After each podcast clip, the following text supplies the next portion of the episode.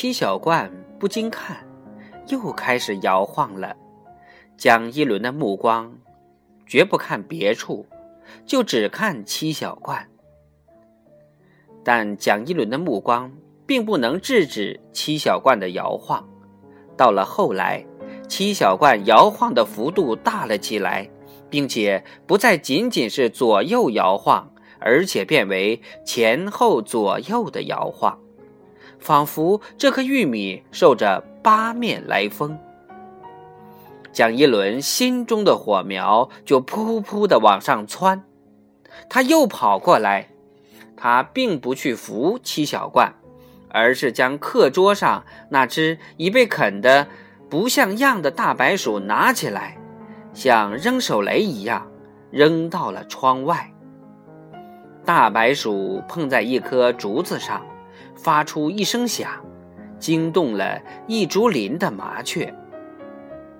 七小冠仍然止不住晃动着，并且开始小声念道：“我要我的白鼠，我要我的白鼠。”蒋一伦不再想看到七小冠这副让人难受的样子，说：“出去。”七小冠不动，蒋一伦就陡然加大声音：“出去。”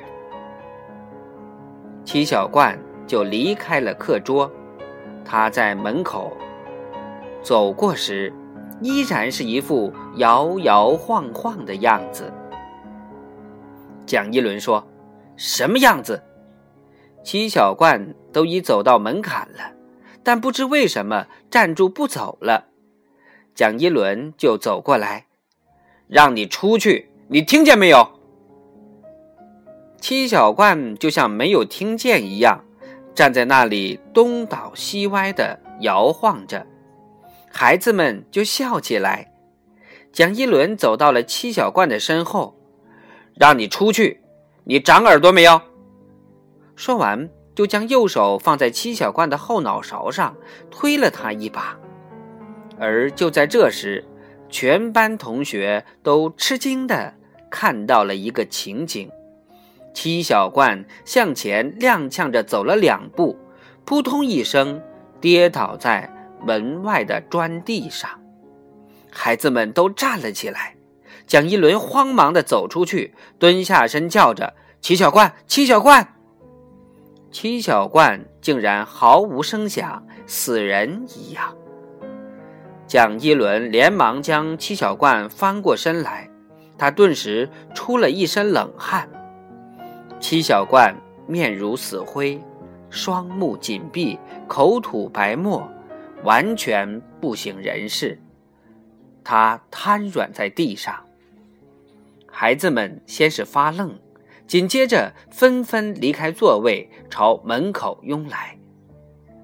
桑乔正在校园里巡视，见这边有情况，急忙走来：“怎么了？怎么了？”